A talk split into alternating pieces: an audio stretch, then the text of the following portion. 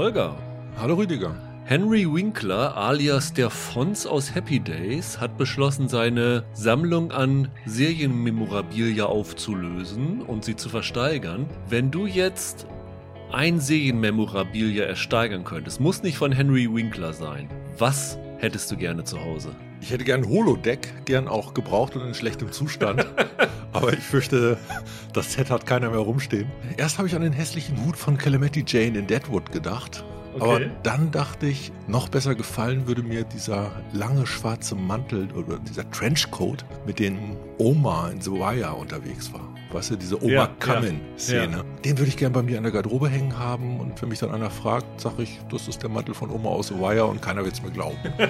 ja. Da haben wir uns beide so ein bisschen eine Hommage an jüngst verstorbene Darsteller genommen, weil Michael K. Williams ist ja, leider, leider, vor kurzem genau. von uns gegangen und vor kurzem von uns gegangen ist auch Dean Stockwell aus meiner Jugendliebe zurück in die Vergangenheit und er hatte in seiner Rolle als L doch immer diesen Handling, dieses, was so aussah wie aus verschiedenen Farben farbenen Glasbaustein zusammengesetzten äh, Remote-Controller, ja, mit ja, dem ja, er immer mit Siggi kommunizieren so eine konnte.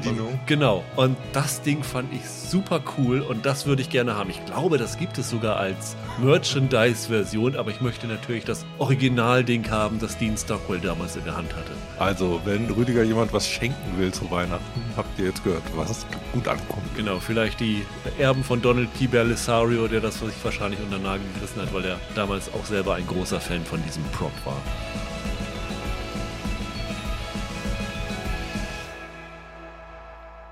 Hallo und herzlich willkommen zu einer neuen Ausgabe von Serienweise.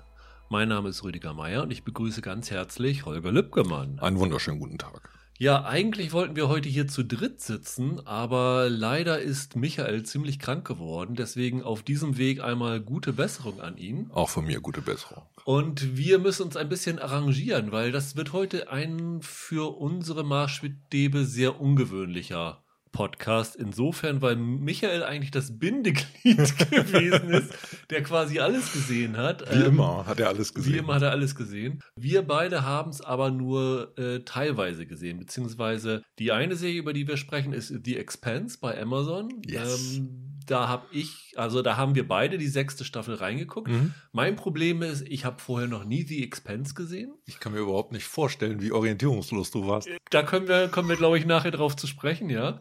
Ähm, aber du hast alles gesehen, deswegen mhm. versuchen wir da dieses Gespräch so ein bisschen zu überbrücken. Ich habe zudem noch die neue RTL Plus Serie Sissy gesehen, in die du nicht reingeguckt hast. Da werde ich also ein bisschen referieren drüber und du kannst vielleicht ein paar kluge Fragen dazu stellen. Oh ja. Und äh, am Ende, wenn wir noch Zeit haben, werden wir vielleicht noch über das Finale von Haus des Geldes in einem Spoiler-Teil reden. Da habe ich auch alles gesehen, da musst du auch wieder den Gasthörer machen heute. Ich stelle gerne Fragen. Ähm, bevor wir zu den Serien kommen, aber der gleiche Hinweis nochmal wie in der letzten Woche. Wir wollen wieder zum Jahresende unsere Hörer-Top 10 machen. Und die ersten Hörer-Top 10 sind tatsächlich auch schon eingetrudelt seit dem letzten Podcast und ich bin schon eifrig dabei, sie wieder in meine Excel-Tabelle zu tun und mit jeder Hörerliste wechselt natürlich die Hörer-Top 10, was immer sehr amüsant ist. Ich habe noch nicht mal eine Eins. Ich bin ehrlich gesagt auch noch nicht ganz so weit. Ich habe noch so zwei Sachen auf dem Zettel, die noch kommen, die ich gucken muss und dann kann ich mich mhm. langsam ranmachen. Vielleicht noch einmal kurz zur Klarstellung. Wir haben uns wie immer beschränkt auf Serien, die im Jahr 2021 in Deutschland gestartet sind. Wir hatten auch ein, zwei Hörer dabei, die schon Sachen haben, die in den USA 2021 gestartet sind, die hier noch nicht laufen. Beispielsweise Hacks. Die ist ja jetzt für 2022 mhm. bestätigt. Also lasst die bitte raus. Versucht zehn Serien zu nehmen, die dieses Jahr gelaufen sind und es ist natürlich auch wie immer so möglich, eine zweite Staffel von irgendeiner Serie zu nehmen. Also es müssen keine Serien sein, die 2021 mit der ersten Staffel debütiert sind, nur die eine Staffel haben, die in diesem Jahr zum ersten Mal mhm. gestartet ist. Da, wie gesagt, eine Top 10. Ihr könnt auch eine Top 5 machen oder wenn ihr echt nicht viel gesehen habt, eine Top 3 oder so. Das kriegen wir alles da verortet in die Top 10 Liste. Schickt sie entweder per Mail an serienweise.web.de oder schreibt uns eine Direct Message bei Twitter unter Serienpodcast. Dort könnt ihr auch weiterhin noch unseren Adventskalender finden mit Geheimtipps, falls ihr noch Inspiration braucht für Serien, die ihr noch nicht gesehen habt, die ihr vielleicht schon wieder vergessen habt, dass sie dieses Jahr gestartet sind. Da öffnet sich jeden Tag ein Türchen, wo wir einen Geheimtipp, meistens von den kleineren Anbietern, aber auch, das ist ja Holgers Steckenpferd, südkoreanische Serien auf Netflix, die nicht Squid Game heißen. Da hätte ich auch wieder eine. Und die sich trotzdem lohnen. Dann kommen wir aber jetzt zur heutigen Woche und beginnen wollen wir tatsächlich mit The Expanse. Und äh, das ist tatsächlich, was uns die Hörerin Jessica schon vor zwei Monaten gebeten hat. Sie hat gefragt, warum habt ihr eigentlich noch nie über The Expense geredet? Danke. Danke, Jessica. Ich wollte so gerne mal über The Expanse reden, aber irgendwie hat sich die Gelegenheit hier noch nicht geboten für mich. Ja, das Problem ist, äh, The Expanse ist ja 2015 15? gestartet Ja. bei Syfy, Ja, damals genau. noch. Dann ist sie ja nach drei Staffeln dort eingestellt worden und dann hat Amazon das Ganze weitergeführt. Ähm, ich weiß gar nicht, wann die erste Staffel in Deutschland gestartet ist. Ich bin mir nicht ganz sicher, ob da nicht auch Netflix mal dran war. Stimmt, stimmt. Die ist 2016 auf Netflix gestartet Ja, und dann ne? zu Amazon gewechselt. Und äh, das Problem, warum wir nicht drüber geredet haben, war, ich habe das nie gesehen und konnte Rüdiger. da absolut nichts zu sagen. Du hast so viel gesehen. ja, das ist das Problem. Ja. Deswegen wollen wir das jetzt nachholen. Wir haben alle sechs Folgen, die es gibt, gesehen, beziehungsweise Holger hat alle sechs gesehen. Ich habe Mhm. zwei, drei gesehen. Die Serie läuft ja jetzt im Wochenrhythmus. Das heißt, heute startet die erste Folge Mhm. und dann läuft es, glaube ich, bis 14. Januar durch. Und es ist die letzte Staffel. Ja. Obwohl der Showrunner schon gesagt hat, es gibt noch viel, viel mehr in diesem Universum zu erzählen. Also er scheint sich so ein bisschen noch so ein Hintertürchen offen halten zu wollen, dass man vielleicht noch in diesem Universum weiter was erzählen kann. Ja, ich finde auch in der letzten Staffel gibt es zumindest einen Erzählfaden, den sie anreißen, aber nicht auflösen, wo man sofort denkt, okay, hier könnte man anschließen, wenn man wollte. Vorlage war ja eine Buchreihe Ja. von James S.A. Corey. Das ist ein Autorenduo, Ty Frank und Daniel Abraham. Die haben seit vorletzter Woche in den USA neun Romane vorliegen. Damit ist diese Serie abgeschlossen. Zwischen den Romanen spielend gibt es noch so Erzählungen, Kurzromane, Novellen. Die werden in ein paar Monaten noch als Erzählungsband hinterhergeschoben. In den USA, wie gesagt, ist jetzt der neunte Band erschienen. Ich glaube, im März kommt er in Deutschland raus. Leviathan fällt heißt er. Und Leviathan erwacht war der erste aus, aus dieser Aha. Reihe. Deshalb schließen sie da quasi den Kreis. Und danach kommt noch eine Erzählungssammlung. Das Proto-Molekül wird die, glaube ich, heißen im Deutschen. Die erscheint dann im Juli. Dann ist das, was Vorlage sein könnte für weitere Serie, abgeschlossen. Jede Staffel von den sechs Staffeln hat roundabout einen dieser Romane verfilmt, die im Grunde genommen so, wenn man so will, zwei Trilogien bilden. Und bevor jetzt die dritte Trilogie mit dem siebten Roman anfängt, steigen die halt aus der Serie aus. Okay. So gesehen sagen die Autoren selber, dass es schon einen erzählerischen Bogen gibt, der da abschließt. Hast du die Romane mal gelesen? Ich habe drei der Romane gelesen, aber auch erst nachdem ich mit der Serie angefangen habe. Also die total falsche Reihenfolge, Ja. das, was man eigentlich nie machen sollte, weil man die ganze Zeit die Gesichter der Protagonisten aus der Serie im Kopf hat. Die haben mir aber gefallen und ich weiß von mir, dass ich jetzt auf jeden Fall die Romane noch weiterlesen werde, weil ja leider äh, Amazon mich jetzt erstmal nicht mehr weiter versorgt mit Geschichten aus dem Expense-Universum. Ich habe ja, wie gesagt, in die sechste Staffel reingeguckt und das war mein Erstkontakt mit The Expense und ich hatte mir so ein bisschen erhofft, dass ich von dem anfänglichen das geschah bisher vollkommen eingeführt werde in das Universum.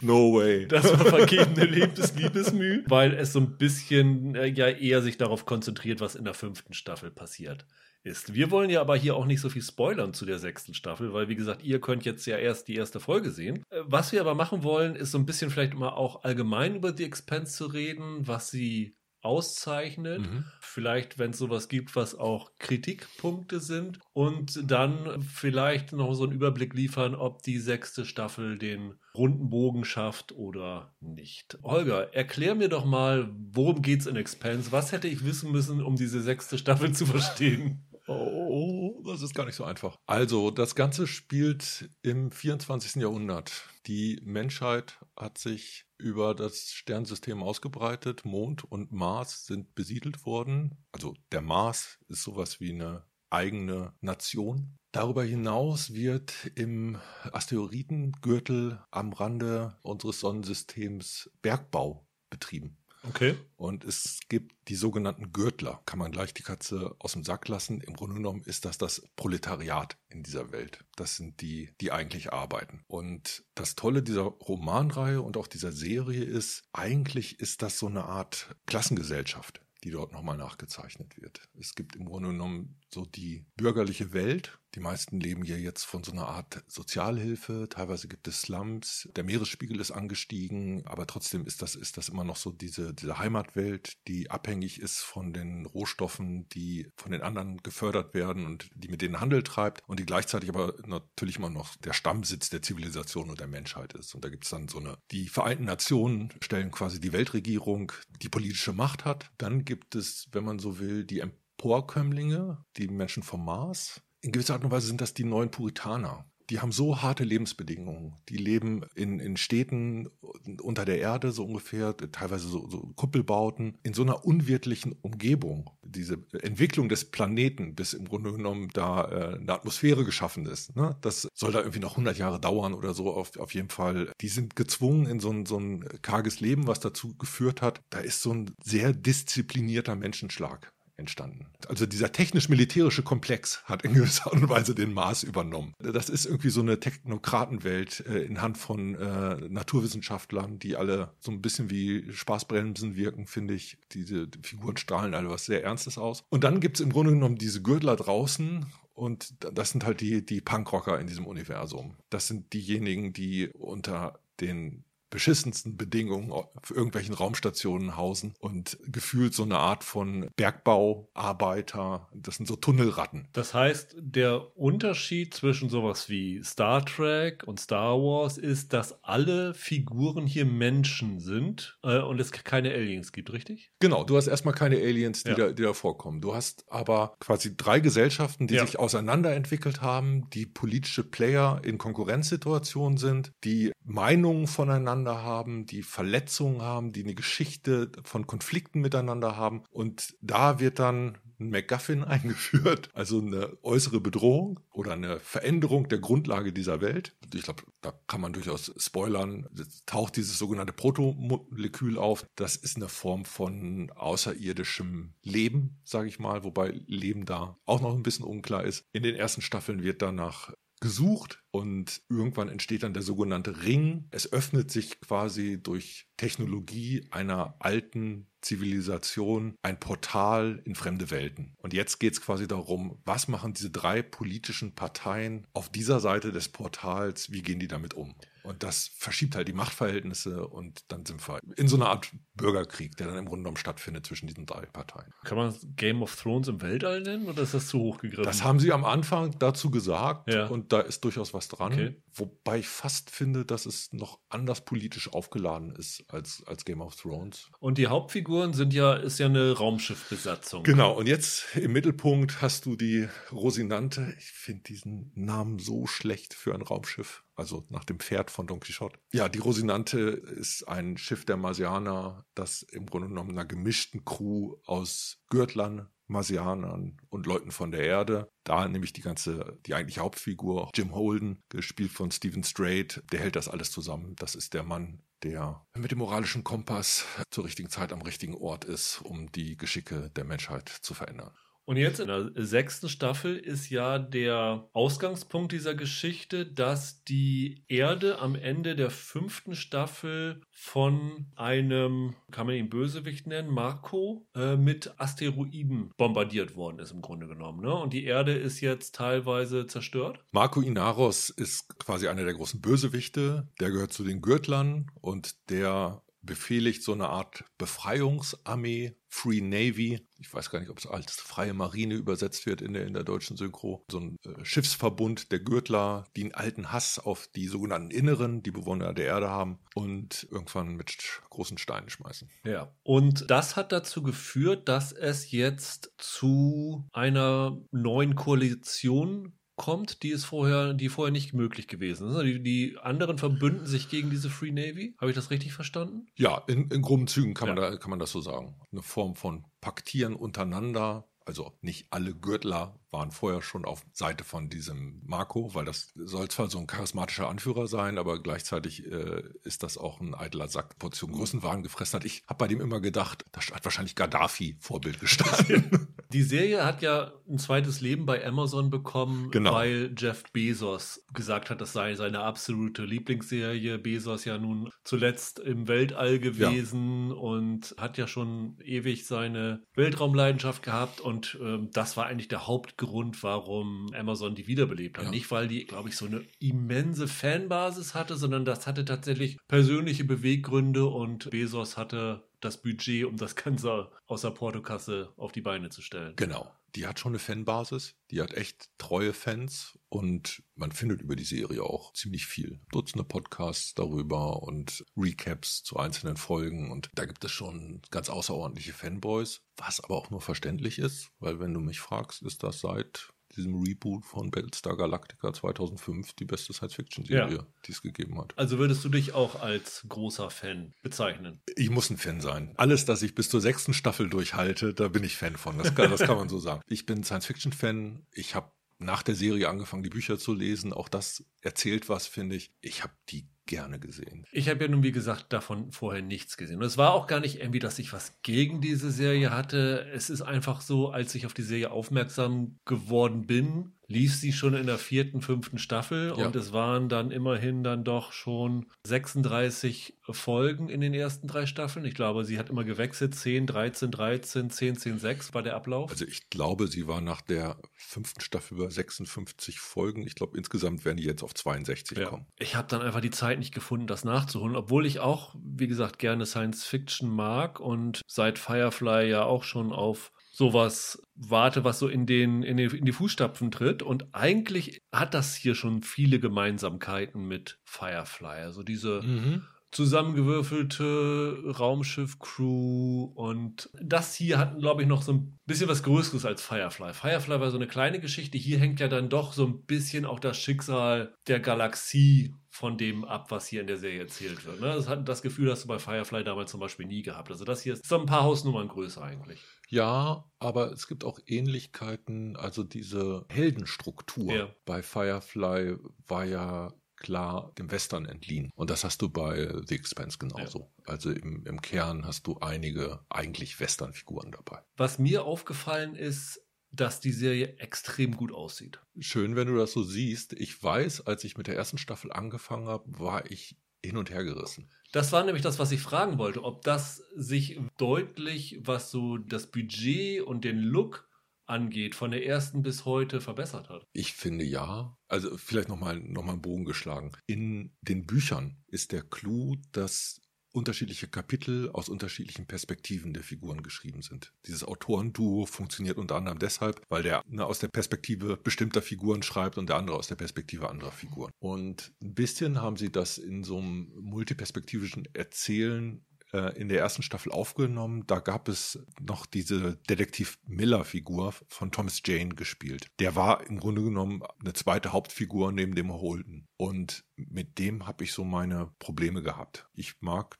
Thomas Jane durchaus als Darsteller. Ich finde, das ist ein ganz interessanter Typ, aber der sah da aus wie so ein entlaufener Humphrey Bogart. Also die haben aus dem so ein Detektiv der schwarzen Serie gemacht und das war eine Tonalität, mit der ich nicht klargekommen bin. Und diese ersten Aufnahmen von den Raumschiffen und aus diesen Stationen, das hat ja so einen Used Universe Look auch. Das soll alles so ein bisschen dreckig sein. Ich glaube, der Kameramann hat mal gesagt, äh, für diese ganzen Innenaufnahmen haben die sich als Vorbilder Bohrinseln genommen. Ja. Und das macht bei diesen Gürtlern ja auch äh, extrem Sinn und das ist so eine, so eine visuelle Tonalität, die sich durch Teile dieser Serie zieht. Also da sieht viel nach Heavy Metal aus. Die Schiffe sind jetzt auch nicht gerade Raumschiff Enterprise mäßig äh, gleichmäßig ausgeleuchtet, sondern sind schon einige dunkle Löcher in den Schiffen dabei. Äh, ja, die sind nicht auf ihren CW-Wert hin optimiert. so, klar. Und ich finde, das gibt der Serie vom Look am Anfang so ein bisschen was Sprödes. Und dann gibt es ein Problem, wie ich finde, das hat man oft bei Science-Fiction-Serien, das Verhältnis von Innenaufnahmen zu Außenaufnahmen. Die Außenaufnahmen sehen sehr geleckt aus, verglichen mit den Innenaufnahmen. Genau, ja. diese, diese Trickqualität, die sie da mittlerweile erreicht haben. Also ich finde die vom Trickniveau gut. Ist keine Frage, die gehen auch ganz bewusst mit Licht zum Beispiel um. Total interessant. Die Raumschiffaufnahmen, da hast du immer ein Licht von unten. Die Welt der Gürtler, da kommt das Licht immer von oben. Und die Aufnahmen auf der Erde sind immer so, so ein bisschen lichtgeflutet. Das ist schon interessant. Die haben da durchaus technisch ein gutes Konzept entwickelt. Wobei ich glaube, der eigentliche Kern neben diesem Worldbuilding, was funktioniert aufgrund dieser unterschiedlichen politischen Pole, was ich vorhin gesagt habe, mit diesen Gesellschaften, dass das erstmal eine interessante Welt ist, in die wir da gestellt sind, dann brauchst du natürlich Figuren, die du gerne begleitest. Und das hat offensichtlich gut funktioniert mit der Besatzung dieser Rosinante. Was ich gleichzeitig fast ein bisschen erstaunlich finde, weil ich das schauspielerische Niveau dieser Darsteller, hm, sagen wir mal, sehr unterschiedlich erachte. Ja, würde ich, glaube ich, auch so sehen. Also da hat sich jetzt für mich in den paar Folgen, die ich gesehen habe, nicht so richtig hervorgetan. Also selbst dieser Stephen Strait, der eigentlich ja die Hauptfigur ist. Also man muss sagen, das ist tatsächlich nicht ein Kapitän und viele, viele kleine drumherum, sondern auch der Kapitän ist eigentlich nur eine Rolle von vielen. Die sind eigentlich relativ gleichberechtigt, die Figuren. Ja. Aber den fand ich zum Beispiel sehr schwach. Ich glaube, der hat auch wenig große Rollen. Ne? Als Hauptrolle fällt er mir als Steinzeitmensch bei Roland Emmerichs äh, 10.000 BC, dieses Ding da mit dem Säbelzahntiger, da fällt er mir noch ein. Ich finde, das ist kein besonders starker Leading Man. Der wirkt immer so ein bisschen zerknirscht und hat was altmodisches. Auf der einen Seite ist er, ist er so ein Mann des Handelns, der so Sachen durchzieht und andererseits ist er aber auch so ein bisschen so ein moralischer Zögerer. Der ist am ehesten noch so eine Figur, die so eine klassische Heldenreise hinlegt. Wirklich jemand, der über sich hinauswachsen muss, weil er durch Zufälligkeiten der Geschichte an entscheidenden Wendepunkten dabei ist und sich so einen Ruf erwirbt, den er erstmal gar nicht haben will. Das wäre überhaupt das, das nächste, was, was man sagen kann. Das ist keine Sci-Fi-Serie, die nur durch ihren Look überzeugen will, ja. sondern im Kern bleibt das ein Charakterdrama und die Beziehungen der Figuren untereinander haben sie so konfliktreich gestaltet, dass das diese Geschichten mit vorantreibt. Ja. Die beiden besten Darsteller würde ich jetzt mal von meiner, wie gesagt, geringen Kenntnis in den Raum werfen. West Chatham, der den Mechaniker Amos spielt. Und natürlich Shore Agdashlo, die die ja. Generalsekretärin der UN spielt. Ja, ich glaube, die Fanboys würden noch sagen, dass Naomi Nagata, diese Dominik Tipper, sehr gut besetzt ist. West Chatham als Amos, das ist so die Kultfigur. Der Adam Baldwin von Expense. Das ist der angstfreie Mann fürs Grobe. Was total interessant ist, ich finde, die deutschen Synchrostimmen verschieben teilweise den Fokus der Figuren so ein bisschen. Im Englischen wirkt dieser Holden durch eine tiefere Stimme sehr viel männlicher. Und hier Patrick Roche heißt der, glaube ich, der den spricht. Das ist der gleiche Synchronsprecher von Kit Harrington aus ja. Game of Thrones. Der gibt dem was sehr viel Weicheres und dieses Zögernde der Figur wirkt in der deutschen Synchro sehr viel stärker als im Original. Und gleichzeitig bei Amos, der wirkt im Deutschen sehr viel männlicher. Stefan Günther spricht den. Übrigens auch Richard Madden, also es bleibt in der Familie okay. Stark yeah. bei Game of Thrones, äh, der den gesprochen hat. Der wirkt so ein bisschen äh, kerniger im Deutschen, als er im, im Original dann ist, weil der eine relativ hohe, nicht besonders voluminöse Stimme hat. Und wenn man aber nur das Drehbuch gelesen hat und die Stimmen besetzen will, dann ist das schon ganz konsequent, wie äh, die deutsche Synchro das macht. Aber jedes Mal, wenn ich da zwischen den Sprachen wechsle und ist mir so aufgefallen, weil ich die sechste Staffel jetzt im Original gesehen habe, dann ist das, ist das ganz auffällig. Wir müssen vielleicht noch den Elephant in the Room ansprechen. Ach so, ja, bitte. Die fünfte Staffel ist ja damit geendet, dass der Pilot der Rosinante, Alex Kemal, getötet worden ist. Genau. Und jetzt in der neuen Staffel wird er ersetzt durch eine Frau, ne? Ja, so richtig ersetzt kann man gar nicht sagen.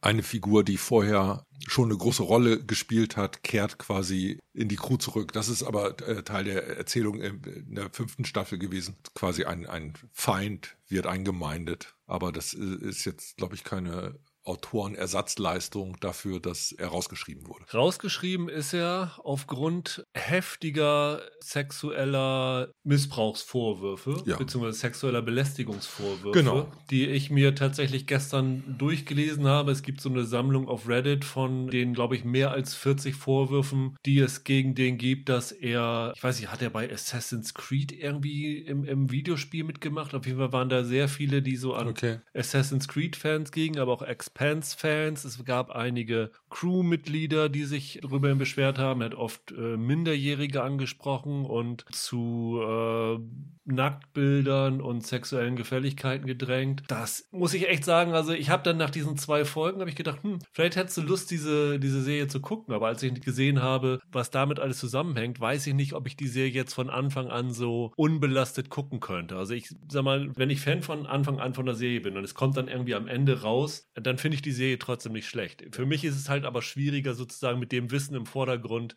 das zu gucken. Genauso wie ich jetzt äh, Probleme hätte, wahrscheinlich sowas wie Transparent zu gucken, nach dem, was mit Jeffrey Tambor rausgekommen ist. Ja, das ist natürlich total übel, weil Film ist immer eine Gemeinschaftsarbeit und wir schätzen schon immer die Wichtigkeit der Schauspieler viel zu hoch ein, weil die im Fokus der Kamera stehen und in den Mittelpunkt gerückt werden in, in diesem Medium. Du kannst genauso gut sagen, dass ein Typ da seine Triebe nicht im Griff Ja. hat, äh, führt dann dazu, dass eine großartige Arbeitsleistung, die über sieben Jahre von Hunderten von Leuten erbracht wurde, jetzt im Zugang ein bisschen schwieriger zu bekommen ist. Ja, War das ein Fan-Favorite? War das eine wichtige Rolle, dieser, dieser Pilot? Für mich war das eine der Figuren, wo ich auch sagen würde, ich fand das Schauspiel so, naja. Okay. Also unter der Kerncrew dieser vier Leute war er für mich gleichzeitig der unwichtigste, der hauptsächlich in seinem Pilotenstuhl rumsaß. Ja. Die sechste Staffel, die letzte Staffel. Wie du sagst, also sie versucht, die zweite Trilogie zu Ende zu bringen. Jetzt ist natürlich bei dieser letzten Staffel auffällig, dass die Folgenanzahl sehr gering ist. Also Ja. dir fehlen vier Folgen zu den vorherigen Staffeln. Daher würde ich mal vermuten, dass die Geschichte jetzt in der sechsten Staffel deutlich verdichtet ist gegenüber den Staffeln vorher. Ist da so ein bisschen vielleicht am Ende das Game of Thrones Problem, dass man zum Finale galoppiert, statt es auszuerzählen? Oder würdest du sagen, dass die Serie mit der sechsten Staffel das in der gewohnten Qualität zu Ende bringt? Für mich als Fan hat sie ein befriedigendes Ende. Ich kann damit gut leben. Also jetzt direkt mit dem Ende oder mit dem, mit dem, mit der ganzen Staffel? Ich kann mit der ganzen Staffel leben. Ich finde nicht, dass die groß abfällt. Es gab eine Stärke der Serie, das war gerade so eine Form von Intrigen und Machtspiel. Also du hast vorhin die Shore Aktashlu erwähnt, die diese Avasarala spielt. Die ist ein Hammer. Die ist wahrscheinlich die beste schauspielerische Leistung in, in dieser Serie. Eine ganz tolle iranische Schauspielerin, Haus aus Sand und Nebel war so der große Durchbruch, ne? Der Film von ihr? Genau, und die hat aber das Problem, die ist, als die iranische Revolution stattgefunden hat, irgendwie 79, 80, musste die nach London fliehen, ist dann irgendwie über ihren Mann quasi in die USA gekommen und hat da keine richtigen Rollen mehr gefunden. Ihre erste Rolle war in Matlock.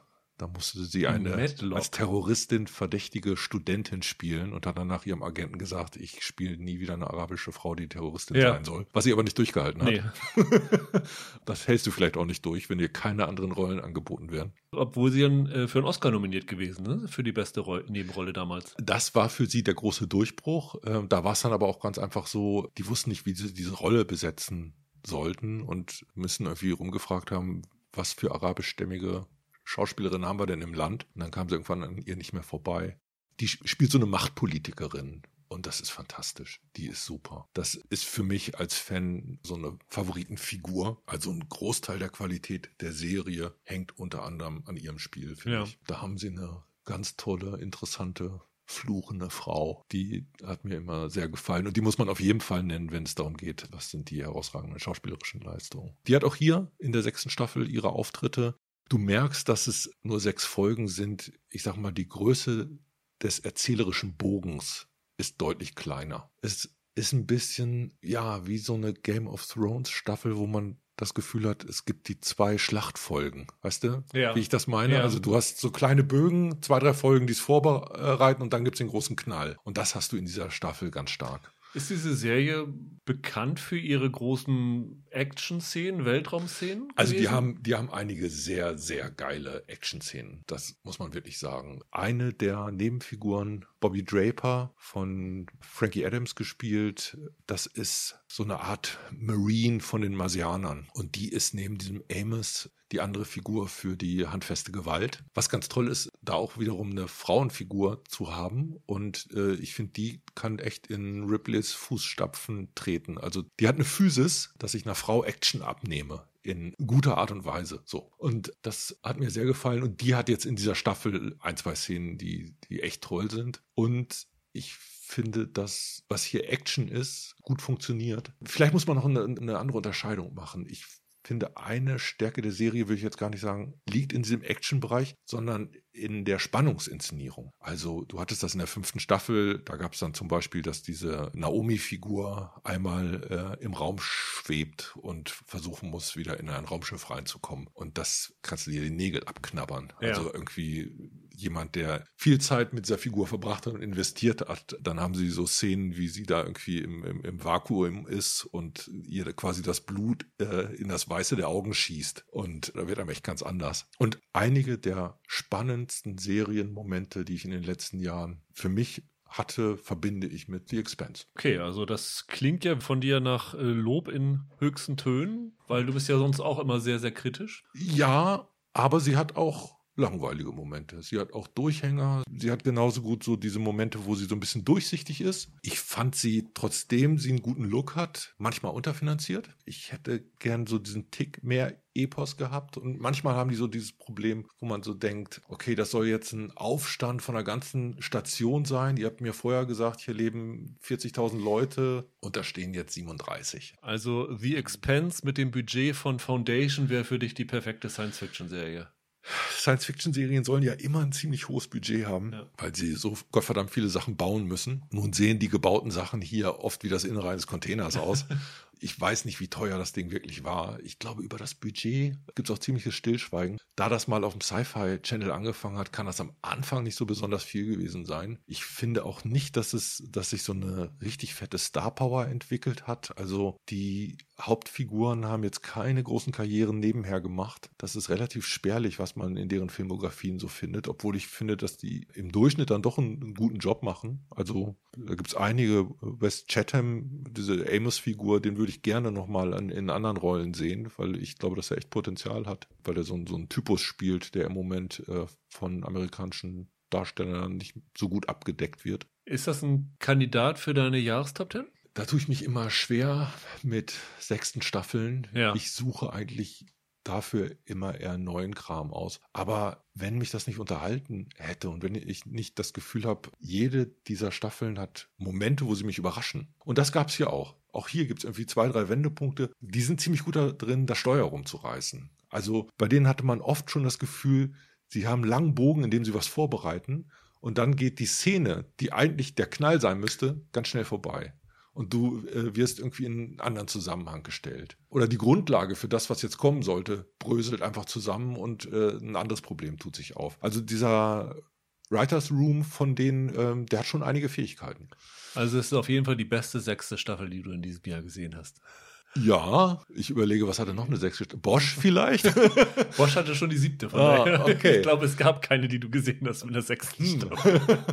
ja, also eine Frage für diese Hardcore-Fans wird jetzt natürlich sein, gibt es irgendeine Möglichkeit, dass diese letzte Trilogie noch nachgeschoben ja. wird? Es gibt wohl einen erzählerischen Gap von 30 Jahren. Also die Bücher spielen dann 30 Jahre später. Meistens kann man sowas erzählerisch ja durchaus zufahren. Also da gibt es genügend Beispiele von, von Serien, denen das egal war und die, äh, die es irgendwie geschafft haben. Also sie haben natürlich jetzt einen guten Zeitpunkt gefunden, um aufzuhören, weil es gibt jetzt so viele Streaming-Dienste, die ein bisschen darum ringen, wahrgenommen zu werden. Und auch wenn die Fanbasis vielleicht nicht massiv ist, aber zumindest eine so eingesessene Fanbasis zu bekommen, die sagen wird, wenn ihr das jetzt auferstehen lässt, dann schließen wir bei euch mal ein Abo ab. Ja. Also so ein Peacock oder so ein Paramount Plus könnte natürlich schon sagen, okay, wir machen da jetzt entweder die Serie weiter oder machen eine neue Serie draus mit dem das mit der das, Geschichte. Das ist ja das Problem der Streaming-Dienste. Die brauchen eher die neuen Inhalte ja. und die fangen eher Serien neu an, als alte fortzuführen. Im Verhältnis mit über 60 Folgen haben die schon ziemlich viele Jahre gekriegt finde ich. Und es ist gut ich bin durchaus bereit, mir den Kram nochmal von vorne anzugucken in ein paar Jahren. Mal schauen. Und eine Spin-off-Serie mit Amos und Bobby würde ich auch sofort gucken. ich fürchte bloß, erstmal ja. wird, da, wird da nichts passieren. Den ganzen Kram von vorne nochmal angucken ist ein guter Übergang zu unserer zweiten Serie, nämlich Sissy mit einem S geschrieben. Die neue Serie von RTL Plus. Ein Sechsteiler, der am 12. Dezember startet. Und eine Neuverfilmung von Sissy mit Doppel-S ist, der berühmten Trilogie mit Romy Schneider. Geht natürlich um die berühmte Kaiserin von Österreich-Ungarn, Elisabeth. Hier gespielt von Dominique Davenport und ihren Kaiser Franz Josef, gespielt von Yannick Schümann der jüngeren Generation eher aus Bully-Parade-Sketchen bekannt als ja. von den klassischen äh, Ernst Marischka war es, glaube ich, ne? Film. Ja, ja, ja. Und ich habe den bestimmt früher mal, diese Sissy-Trilogie ja. gesehen. Aber lass mich da an Weihnachten 10, 11, 12 Jahre alt gewesen sein. Ich habe da keine Erinnerung dran gehabt. Also habe ich mir heute Morgen tatsächlich den ersten Sissy-Film nochmal angeschaut. Oh, du gehst aber dahin, wo es weh tut. Richtig hin, wo es weh tut. Und habe tatsächlich festgestellt, dass die ersten zwei Folgen, die nur als Screener ja. zur Verfügung gestellt worden sind, im Grunde genommen genau die Geschichte von dem ersten Sissy-Film abdecken. Warum glaubst du, haben sie das gedreht? Also ist es jetzt schlicht und einfach eine alte, bekannte Marke für eine neue Generation nochmal aufbereiten? Oder können sie in irgendeiner Art und Weise einen anderen Dreh, eine andere Geschichte, eine Modernisierung reinbringen? Also, ich glaube, so die Aussage ist, dass man so diesen Kitsch-Appeal aus dieser Geschichte rausnehmen will okay. und was lebensnaheres machen. Das gleiche hat aber auch schon 2009 Xaver Schwarzenberg gesagt, mhm, als mhm. er mit einem ZDF-Zweiteiler die Geschichte nochmal erzählt hat. Das heißt, diese modernere Liebesgeschichte ist eigentlich schon mal im Ansatz verfolgt worden. Und ich habe ehrlich gesagt keine Ahnung, wie Sissy im Ausland wahrgenommen wird. Ob das irgendwie im Ausland auch eine große Nummer ist, wo man sagt, okay, wenn wir jetzt hier Sissy verfilmen, dann können wir schon mal durch Verkauf der Auslandsrechte sehr viel von unseren Produktionskosten wieder reinholen. Es scheint da ja doch irgendwie eine große Sache zu sein, weil Netflix ja parallel auch The Empress dreht. Im Grunde genommen auch die gleiche Geschichte, was ja 2022 rauskommen wird. Ich fürchte einfach, dass Adelskitsch immer noch nicht tot zu kriegen ist. Und so wie die Welt da draußen Gossip von Harry und Meghan haben will, genauso exhumieren sie dann irgendwelche Sissy-Geschichten wieder. Diese rüschen Ballkleidjahre werden immer noch, finde ich, als so, so weibliche Sehnsuchtsorte inszeniert. Also eigentlich wären wir doch alle gern Prinzessin. Mich erreichen sie damit nicht, aber äh, ich bin ja auch nicht die Zielgruppe. Das Interessante ist halt, dass es eigentlich dann doch ein bisschen anderes Genre ist als die Sissy-Filme mit Romy Schneider. Also das waren ja im Grunde genommen Heimatfilme damals, ne? Wo äh, Sissy mit ihrem Papa und dann später mit ihrem Franz durch den Wald gezogen ist auf der Jagd und gesagt hat, ach guck mal, ist es nicht schön hier in Österreich und ist es nicht schön hier in Bayern und ah, da ein bisschen Kleider und ja, ein bisschen Romanze und dann hast du noch die albernen Figuren, also den, den Bodyguard von Franz Josef, der die Sissy erst für eine Attentäterin hält und den schwerhörigen Onkel und dann hast du halt diesen Humor der 50er Jahre ja, ja. und diese Zelebrierung von Heimat. Das ist das hier ja nicht. Naja, du konntest da ja schon sagen, im Kern sind da trotzdem immer noch so eine Art Coming-of-Age-Geschichten drin. Ne? Also äh, geht es nicht trotzdem darum, dass sie als junge Frau ihre Rolle findet? Ja, ich habe, wie gesagt, an den zweiten und dritten Teil, Schicksalsjahre einer Kaiserin und sowas, die habe ich mir jetzt nicht mehr angeguckt, da habe ich jetzt keine Erinnerung dran. Die erst, der erste Film ist eine klassische Liebesgeschichte. Das hat wenig ja. mit Coming of Age okay. zu tun oder so. Okay.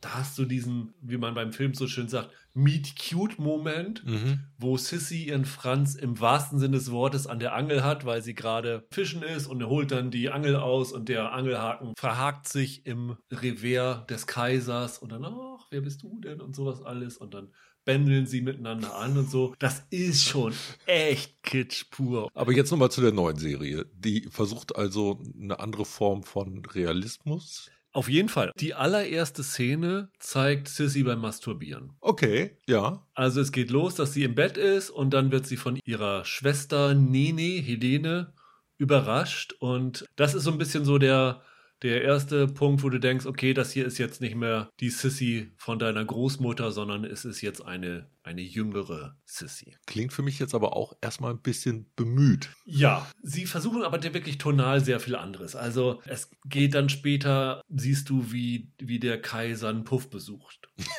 Aber es ist nicht nur, nicht nur Sex und so, äh, kommt dann auch noch ein Dildo vor und all sowas. Aber es geht wirklich nicht nur um Sex, sondern auch natürlich wird das Ganze nicht mehr so verklärt erzählt. Also du hast hier auch die Szenen im Wald, aber sie sind halt nicht so, es ist alles grün, mhm. die, die äh, Rehe hüpfen und auch ist es nicht schön, sondern du hast hier wirklich, der Wald ist im Nebel und Sissy und Franz sind da und werden dann von ungarischen Aufständischen überfallen und man sieht dann auch, dass der Franz hier in dieser Neuverfilmung auch kein Problem mit Gewalt hat und Leute umzubringen. Mhm. Also auch gleich am Anfang in der allerersten, einer der ersten Szenen spielt es kurz nach der Niederschlagung des Ungarnaufstands und da guckt er wirklich ohne Gemütsregung zu, wie Aufständische gehängt werden. Wohingegen in dem klassischen Sissy-Film kommt irgendwie so ein Adjutant rein und sagt, hier sind die Todesurteile für die Aufständischen. Mhm. Und er sagt dann, ja, das muss ich erstmal meine, die Akten studieren und so, ob das nun wirklich so mit rechten Dingen zugeht und ob wir die wirklich nun hinrichten sollen und so. Also der wird schon ein bisschen auf andere Art und Weise Weise erzählt. Aber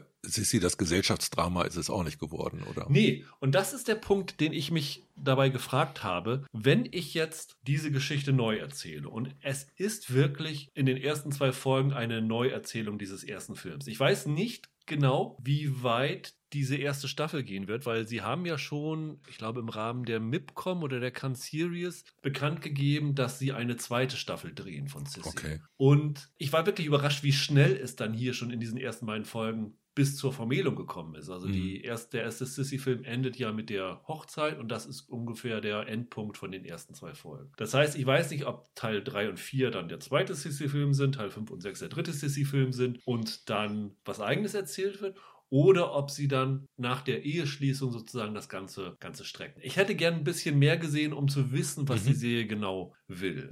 Die Serie läuft übrigens auch im Free TV, ich glaube am 28., 29. und 30. Dezember bei RTL in Doppelfolgen. Und nach dem, was ich jetzt in diesen ersten zwei Folgen gesehen habe, habe ich mich tatsächlich dann gefragt, was du am Anfang als Frage an mich gestellt hat, warum mache ich das neu? Weil für mich reicht es nicht zu sagen, ich erzähle die ganze Geschichte normal, mach's jetzt aber ein bisschen düsterer, mach ein bisschen mehr Sex rein, mach ein bisschen mehr Gewalt rein und hab dann aber trotzdem immer noch diese, diese Liebesgeschichte. Du hast charakterliche Änderungen da drin. Vielleicht komme ich auf die nachher nochmal zu sprechen. Aber im Grunde genommen habe ich, während ich das geguckt habe, gedacht, eigentlich hätte es zwei Möglichkeiten gegeben, wie du diese Sissy-Geschichte neu erzählen kannst und wie es auch eine legitime Begründung gibt, diese Geschichte neu zu erzählen. Das eine wäre gewesen, wir machen es wie The Crown. Die Elisabeth war 44 Jahre an der Macht. Mhm. Ich glaube, es 1854 ist sie gekrönt worden und 1898 ist sie verstorben. Das heißt, das ist ja auch eine riesenlange Zeit. Und so wie The Crown gesagt hat, wir nehmen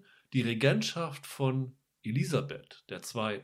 als Rahmen, um die englische Geschichte zu erzählen. Hätte ich auch gedacht, man könnte die Regentschaft von Elisabeth von Österreich-Ungarn nehmen, um die Geschichte von Österreich zu erzählen. Inwieweit sie das vielleicht sogar machen, kann ich jetzt nicht sagen. Also du hast in den ersten beiden Folgen, wie gesagt, diesen ungarischen äh, Volksaufstand und sowas alles drin. Es gibt so ein paar Aspekte, die vielleicht dahin deuten können. Es geht dann auch um Allianzen mit dem Zaren und wie sich der Franz dann dagegen widersetzt und äh, auch politisch fragwürdige Sachen macht. Eventuell, wenn sie diese Kitsch-Hochzeit hinter sich haben und das erzählen, würde ich wahrscheinlich sogar noch die Serie mit noch einem deutlich positiveren Blick sehen. Im Moment mhm. von den ersten beiden Folgen ausgehen, kann ich es noch nicht sehen. Aber das ist zum Beispiel ein Punkt, wo ich sage, wenn ihr das so macht, finde ich das komplett gerechtfertigt, mhm. da eine Neuauflage zu machen. Die andere Möglichkeit ist, ich mache es wie The Great, die Serie über Katharina die, Gro die Große mit Elle Fanning, die bei Starsplay läuft. Habe ich leider nicht gesehen.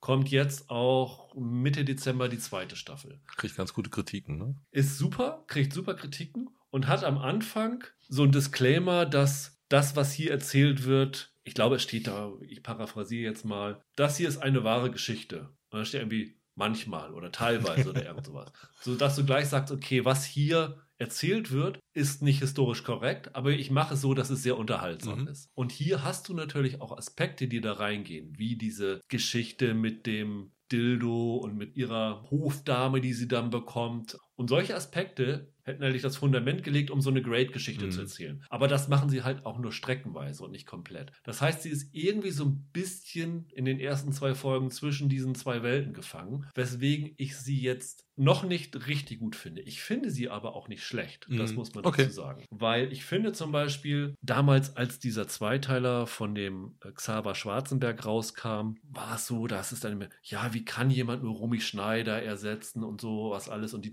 Darstellerin damals war eine, ich glaube, eine Italienerin aus Rom. Die hat gesagt, ja, äh, aber diese Romy Schneider Fixiertheit habt ihr nur hier in Deutschland. Im Ausland ist das nicht so, Mhm. weil es gibt mindestens 40, 50 Filme, in denen nicht immer die Hauptrolle ist, aber in dem diese Elisabeth auftaucht. Ja. Ava Gardner hat sie zum Beispiel 1968 Okay. in dem Film Meierlink gespielt. Mhm. So. In Deutschland, wenn du das guckst, denkst du, ja, wie kann man nur wagen, Romy Schneider zu ersetzen? Das ist doch so die Ikone, das, das geht doch gar nicht. Und ich finde aber, die Davenport ist echt gut in der Rolle. Die Ja. ist toll besetzt. Und dadurch, dass sie diese Figur jetzt ein bisschen anders anlegen und jetzt nicht so diese blauäugige junge Frau, die da mit großen Augen durch die Welt läuft und den toll angezogenen Franz da sieht und hin und weg ist, sondern hier, und das ist, glaube ich, so der größte Unterschied, eine deutlich selbstbestimmtere Frau darstellt, als sie Romy Schneider damals gewesen ist. Aber wo liegen denn die Konflikte? Zwischen wem jetzt? Naja, bei jeder Serie brauche ich Konflikte, um die anzutreiben. In romantischen Filmen weniger. Aber geht es jetzt einfach nur darum, dass Paar das noch nicht zusammenkommt? Oder, nee, ähm, sie heiraten ja, wie gesagt, in der zweiten Folge. Ja. Also natürlich kommen sie zusammen. Also historisch verbürgt ist ja, dass es eine Zwangsehe gewesen Ja. ist und beide nicht wirklich glücklich damit gewesen Ja. sind. Und in dem alten Film war das ja so die große Liebe, die dann an den Umständen am Hofe nicht zerbrochen ist, aber äh, das waren die Probleme Mhm. da. Hier ist es aber tatsächlich so, dass die Sissy hier historisch inakkurat sehr, sehr aktiv darauf drängt, diese Ehe mit ihm einzugehen. okay. Und er sie von vornherein warnt, dass das kein Zuckerschlecken sein wird am Hof, nicht nur wegen dem Hof, sondern auch wegen seinem Amt und sowas alles. Und die Konflikte, würde ich sagen, die entstehen dann erst nach der Ehe. Also ich glaube, die, die ersten zwei Folgen sind die Konflikte eher äußere Umstände, der Okay. Ungarnaufstand. Es gibt am Anfang eine Frau, die ihm vor die Füße spuckt oder ihn sogar anspuckt und ihn irgendwie den Fluch belegt. Alle, die du liebst, werden dem Unglück verdammt sein oder irgend sowas. Vielleicht nehmen sie das so als Rahmenhandlung, Okay. um zu zeigen, so das ist hier eine große Liebe, die aber irgendwie total schicksalhaft unglücklich behaftet sein wird. Aber sie verkehren es jetzt auch nicht in so eine Richtung, Prinzessin sein ist doch nicht so toll. Dafür wäre ja, wenn es historisch nicht belegt ist, das so ein ganz interessanter Einstieg, wenn sie selber drauf drängt. Wie gesagt, das kann ja erst nach der Hochzeit kommen, wenn sie offiziell am Hof Ja. ist. Das ist bis jetzt noch nicht der Fall. Aber es ist schon halt auffällig, wie sie die Figuren so ein bisschen charakterlich umdeuten. Also du hast natürlich, wie wahrscheinlich in allen Filmen, den Konflikt mit der Schwiegermutter, die hier von Desiree Nosbusch gespielt wird. Okay. Wie ich finde, keine gute Besetzung. Ja. Nicht, weil ich Nosbusch für eine schlechte Schauspielerin halte, ganz im Gegenteil. Ich finde sie nur in diesem Kostüm, wo sie da rumläuft, siehst du halt Desiree Nosbusch. Mhm. Und sie verschwindet halt nicht so in der Rolle. Wenn du Dominic Davenport im Kostüm siehst, siehst du Sissy. Wenn du Desiree Nosbusch im Kostüm siehst, siehst du Desiree Nosbusch und nicht die Erzogin Sophie. Das ist für mich so ein bisschen kleines Problem mit der Rolle. Mhm. Aber das wird sicherlich ein Konflikt sein, der nachher noch entsteht. Das ist ja historisch verbürgt, dass Mhm. die nicht gut miteinander zurechtgekommen sind. Was sie zum Beispiel auch gegenüber dem Marischka-Film ändern, wenn zur Sprache kommt, dass er verheiratet werden soll mit dieser Helene, ist es ja ursprünglich, und die Mutter dort von der Familie erzählt, sagt er nur, ach, ich erinnere mich nur an den Vater. Max, das war ja ein toller Typ. Hier ist es aber so, dass gleich ein Konflikt zwischen dem Vater und dem späteren Ehemann kommt. Das heißt, du hast dann auch Mhm. noch einen innerfamiliären Konflikt, der wahrscheinlich auch unterschwellig noch weiter brodeln wird. Also du hast so ein, so ein paar charakterliche Änderungen und inszenatorische Änderungen, die das Ganze sehr, sehr stark verändern im Vergleich zu dem alten Film. Was für mich halt nicht zusammenpasst damit, dass die ersten beiden Folgen im Grunde genommen die gleiche Geschichte nochmal erzählen. Da hätte ich mir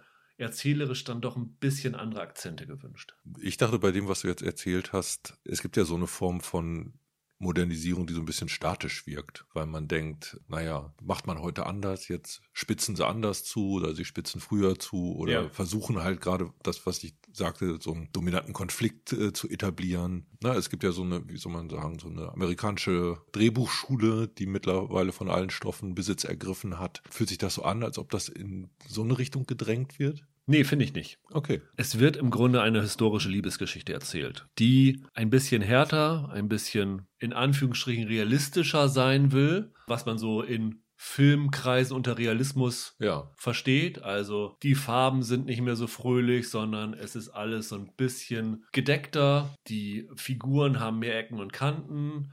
Ähm, sie versuchen da mehr Abgründe reinzubringen. Also in dem Hinblick ist es schon ein bisschen amerikanischer. Ne? Also muss man echt sagen, also die Sissy-Filme, das waren ja keine Figuren, das waren Abziehbilder. Ja, äh, natürlich, klar, das ist eine 50er Jahre Traumwelt, klar. Und die damals, glaube ich, 10 Millionen Zuschauer im Kino hatte. Also es hat für die Zeit auch super funktioniert. Wenn sie das gemacht hätten, dann wäre es noch absurder gewesen, das neu zu verfilmen. Das machen sie hier tatsächlich nicht. Aber ist es nicht genauso so ein Provokationsklischee, dann mit einer Masturbationsszene anzufangen? Ja, auf jeden Fall. Aber ich Ne? glaube, das ist tatsächlich bewusst gewählt, um zu sagen, wirklich, ihr seht hier nicht mehr Romy Schneider, sondern ihr seht hier eine junge Frau, die weiß, was sie will, die für ihre sexuellen und weltlichen Wünsche selber sorgt, die jetzt irgendwie keinen Mann braucht. Ich glaube, das soll so die Aussage des Ganzen sein. Das muss aber auch sein, dass du irgendwie mit so einer Szene anfängst. Also das finde ich tatsächlich in dem Fall legitim, gerade weil in Deutschland Sissy halt so belegt ist von dem, wie die Ja. früher ausgesehen haben, zu sagen, okay, gleich vom ersten Moment, also hier braucht ihr nicht die Taschentücher zum äh, Tränentrocknen, sondern für was anderes.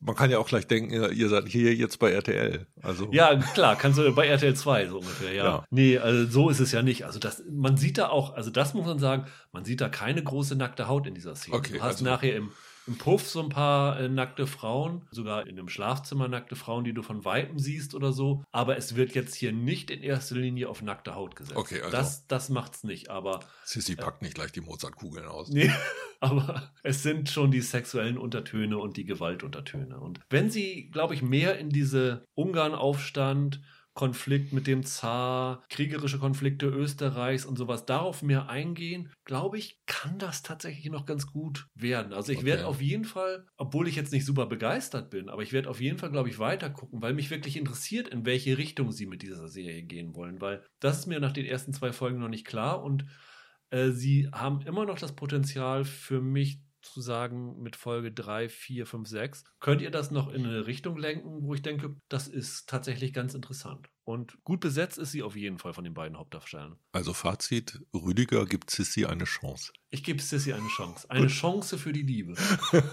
Wollen wir vielleicht noch kurz über Haus des Geldes reden? Hab ich ja nicht gesehen, Hast du aber nie was davon gesehen? doch natürlich klar. Ich bin äh, nach der dritten Staffel ausgestiegen. Ist das jetzt die fünfte, die kommt oder sogar? Ja, das ist jetzt Staffel 5b und das ist das Finale von Haus des Geldes. Okay. Wir hatten ja im September mit Michael über die Staffel 5a gesprochen, die ersten fünf Folgen, und uns sehr, sehr negativ darüber geäußert, Ja. wie ich immer noch finde, zu Recht. Und jetzt kommen ja noch die letzten fünf Folgen, sind ja am 3.12. gestartet. Und damit wird die Geschichte ja zu Ende erzählt. Räumen Sie immer noch irgendein Geldinstitut aus? Ja, also vielleicht kurz sagen, also wenn ihr das noch nicht gesehen haben solltet, wir werden jetzt in diesem Teil tatsächlich, oder ich werde in diesem Teil tatsächlich spoilern, was in dem Finale passiert, auch bis ganz zum Ende, weil ich finde, für so eine Serie, die ein riesen, riesen Erfolg gewesen ist, wenn man über die letzten Folgen redet, muss man tatsächlich dann auch sagen, hat es funktioniert, hat es nicht funktioniert, was passiert am Ende und da es jetzt eine Woche her ist, finde ich, kann man das auch machen und wie gesagt, wenn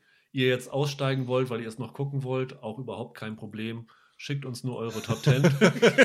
Ganz wichtig. Und gerne eine gute äh, Bewertung hinterlassen. Genau.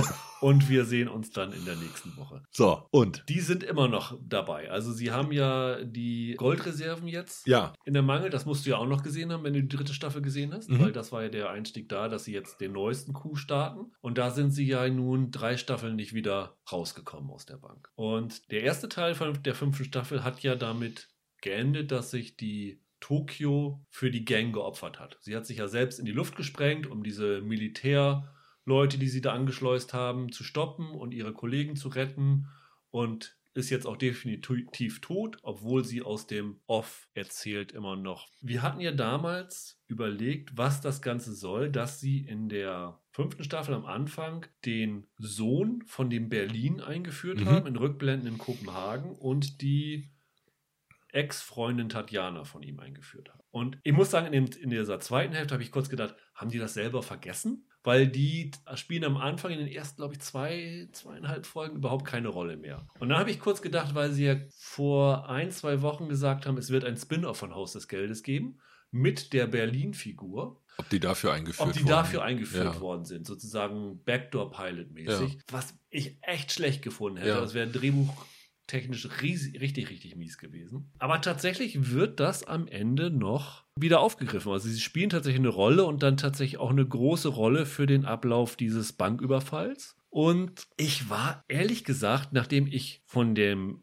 Auftakt der fünften Staffel wirklich mega enttäuscht war. Also diese ein, zwei Folgen, wo wirklich nur geballert worden ist und die Bank in allen Möglichkeiten, in allen Variationen zerschossen worden ist, wo ich dachte, oh Gott, ihr habt euch wirklich komplett verlaufen, ihr wisst Ja. gar nicht mehr, was die Serie ausgezeichnet hat. Haben sie es tatsächlich für mich mit dem Finale geschafft, das Boot wieder ein bisschen zu richten? Okay, Es gibt immer noch Actionsequenzen, ja. aber dieses nur noch rumgeballere, das haben sie zum Glück wieder aufgegeben. Und ähm, das hatte ich damals auch als meine Hoffnung für die letzten fünf Folgen gesagt, äh, dass sie, weil Serien sich normalerweise immer im Finale dann auf die Charaktere nochmal Ja. konzentrieren, um sich zu verabschieden, haben sie das tatsächlich auch gemacht. Und da habe ich kurz gedacht, warum habt ihr zweieinhalb, drei Staffeln euch von dem Erfolgsrezept dieser Serie verabschiedet Ja. Und kehrt erst jetzt wieder dahin zurück, weil sie haben gute Charakterzeichnungen teilweise drin. Ja. Sie haben gute Spannungsmomente drin und das ist ja auch so. In dem Moment, wo du nicht ständig Action hast, ist die Action, die kommt ja viel, viel effektiver. Sonst schaltest du ja innerlich komplett dabei ab, wenn ständig rumgeballert wird. Woran liegt es denn, dass du sagst, es ist am Ende dann doch gelungen? Also ist es wieder ein Twist, den Genau. sie einbauen, den Sie- man nicht hat kommen sehen oder schwer hat kommen sehen oder der überzeugt? Der Twist hat natürlich mit dem Sohn von Berlin und Mhm. der Tatjana zu tun, die, nachdem sie, wie gesagt, wir spoilern hier ja, die, nachdem sie das Gold aus der Bank rausgeschafft haben, also sie haben ja das Gold eingeschmolzen dort und wollten es ja durch die Wasserleitung rausschießen aus dem Ganzen, was dann auch hier funktioniert hat. Sie haben dann auf einem anderen Ecke in einem Überlaufbecken das Granulat wieder aufgefangen, eingeschmolzen und wieder zu neuen Baren mit den äh, Dali-Masken drauf gemacht. Und das Gold wird ihnen dann halt wieder geklaut von dem Sohn von Berlin und der Tatjana. Und das ist so ein Clou, der dabei als Twist äh, drin ist, den ich tatsächlich auch gelungen fand. Okay. Aber sie haben halt auch echt gute Spannungsmomente drin. Also für mich ein, ein ganz toller Moment ist, der Professor ist ja immer noch außerhalb von der Bank und steuert ja immer noch den ganzen Raub, beziehungsweise er ist dann ja von der neuen Kommissarin Alicia Sierra aufgefunden worden und die haben da ja so ein bisschen eine Dynamik, wo ich sagen muss, dass in dem Finale relativ unglaubwürdig, dass die Alicia Sierra auch auf seine Seite wechselt. Ah, das haben sie jetzt mit der ersten Kommissarin gemacht. Dann machen sie es jetzt hier nochmal. Ist jetzt nicht besonders originell und auch Nee, nicht das besonders. klingt sogar schlecht Das eigentlich. ist nicht besonders, besonders gut, aber die beiden sind dann gemeinsam auf der Flucht und es gibt eine Szene, wo sie in einer leerstehenden Wohnung unterkommen und die Polizei, die ihnen auf den Fersen ist, hat die ganzen Zufahrtswege alles abgeriegelt und geht jetzt durch die Häuser durch Mhm. und checkt jedes Zimmer ab. Und die Kommissarin, ihr Baby und der Professor sind halt in diesem Raum und wie verstecken wir uns jetzt? Und nehmen ein Sofa auseinander. Das heißt, er holt die Federn, die einzelnen Sprungfedern da raus, die legen sie in die Spülmaschine. Sozusagen, da guckt dann ja keiner nach. Sie holen das Innenleben Mhm. raus und tun das in die äh, Schubladen von den Kleiderschränken und sowas alles und legen sich dann in dieses Sofa rein und packen dann sozusagen die Kissen wieder rauf, machen mit einem Tacker die Abdeckung wieder rauf und so und liegen da unten drinne, während die das Sondereinsatzkommando dieses Zimmer ja, stürmt ja. und äh, auf der Suche nach denen ist. Und das war echt super spannend inszeniert. Und so eine spannende Inszenierung habe ich im Auftakt der fünften Staffel nicht einmal gehabt. Da ging es immer nur rum. Ba, ba, ba, okay. Und das ist nicht spannend. Und hier haben sie wieder verstanden, sie, sie haben es geschafft, Momente zu schaffen, wo du erkennst, okay, hier hat sich jemand Gedanken gemacht, wie kann ich sowas spannend inszenieren und wie kann ich auch Charaktere ausbilden. Du hast natürlich so ein bisschen so ein Best-of von Haus des Geldes. Finde ich, kann man verzeihen, dadurch, dass es so ein Ende ist. Du hast natürlich wieder eine Bella Ciao-Szene, wo sie jubilieren, wenn das Geld, wenn sie das Gold rausgeschafft haben und sowas alles. Aber das hat dann ja auch so ein bisschen versöhnlichen Fanservice und so. Ich finde ja, das ist oft das Problem von Serien, dass die Macher eine andere Vorstellung von den Stärken haben, ja. als ich habe. In meiner Wahrnehmung stand und fiel die Qualität der Serie mit dem Professor. Ja. Wenn der was zu tun hatte, wenn der Charakter im Grunde genommen mit der Raffinesse, für die er stand, richtig eingesetzt wurde, dann begleite ich die Serie. Ja. Alles andere war im Grunde genommen die Grundkonstellation. Die haben das optisch noch ganz schön angestrichen, aber Helsinki, Berlin, Tokio, ja, das waren alles Figuren und die hatten auch einen unterschiedlichen Grad von Attraktivität, aber auf der Ebene waren die für mich ein bisschen austauschbar. Da hättest du dir andere Charaktere genauso vorstellen können, aber dieser eine Retter, der äh, alle Löcher zugefahren hat und der irgendwie jede Szene mit ihm besonders gemacht hat, war halt diese Figur des Pro Professors.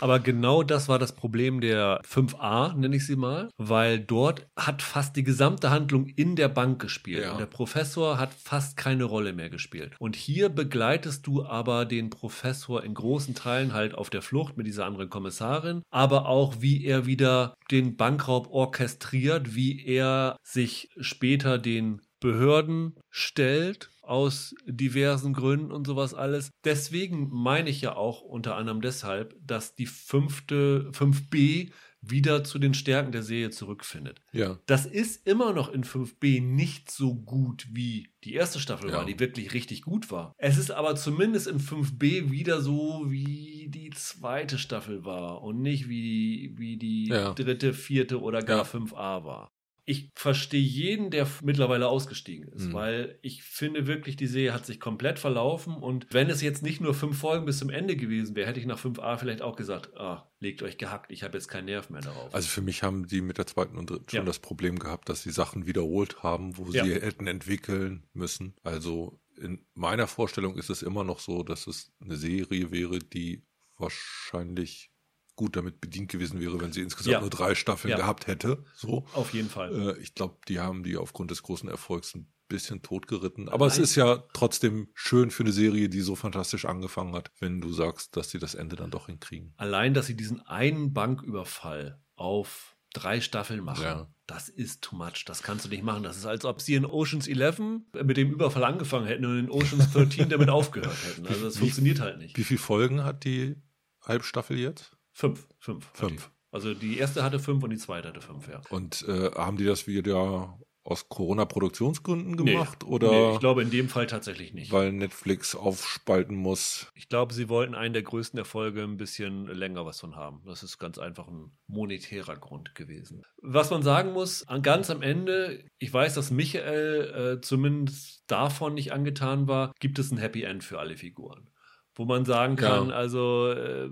das war die Argumentation von Michael, die ich auch komplett nachvollziehen kann. Es wirkt irgendwie unrealistisch nach dem, was jetzt alles passiert ist. Das ist jetzt das große Heiti-Teiti, alle äh, ziehen ihre, ihrer Wege und sind happy, dass das unglaubwürdig wirkt, kann ich unterschreiben. Ich habe dann aber am Ende gedacht, als das kam, habe ich gedacht, okay, es ist jetzt ein Happy End, aber so wie sie zu dem Happy End gekommen sind, fand ich das einerseits konsequent, andererseits aber auch drehbuchtechnisch relativ clever, wie sie das orchestriert haben, dass es am Ende man sagt, okay, das könnte ich mir vorstellen, dass mhm. das so passiert ist. Mhm. Wie gesagt, wir sind ja hier im, im Spoiler-Teil. Der Witz ist dann, dass sie das Gold angeblich zurückgeben für den völlig durchgeknallten, der ist echt nervig, äh, dritten Kommissar, der jetzt hinter ihnen her ist. Und es sich dann aber rausstellt, dass es mit Gold überzogene Messingbarren sind. Der Clou ist, dass rausgekommen ist, dass, das, dass die spanischen Goldreserven weg sind und in dem Moment die Börsen zusammengekracht sind, weil Spanien bankrott ist, es gibt keine Sicherheiten mehr und sowas alles.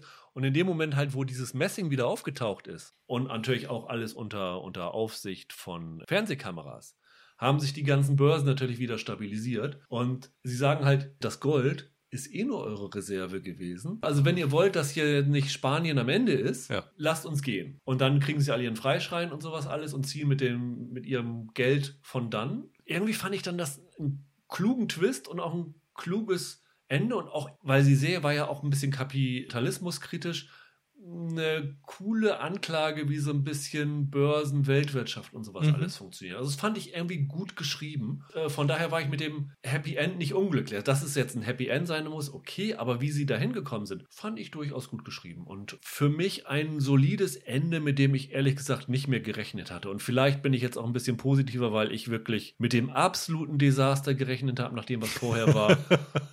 was es jetzt nicht ist. Aber das konnte man sich angucken. Okay, was gibt's nächste Woche? Nächste Woche. Ich hoffe, dass Michael wieder auf den Beinen ist. The Witcher kommt nächste Woche. Ah, Die zweite Staffel. Ich habe sogar schon gesehen.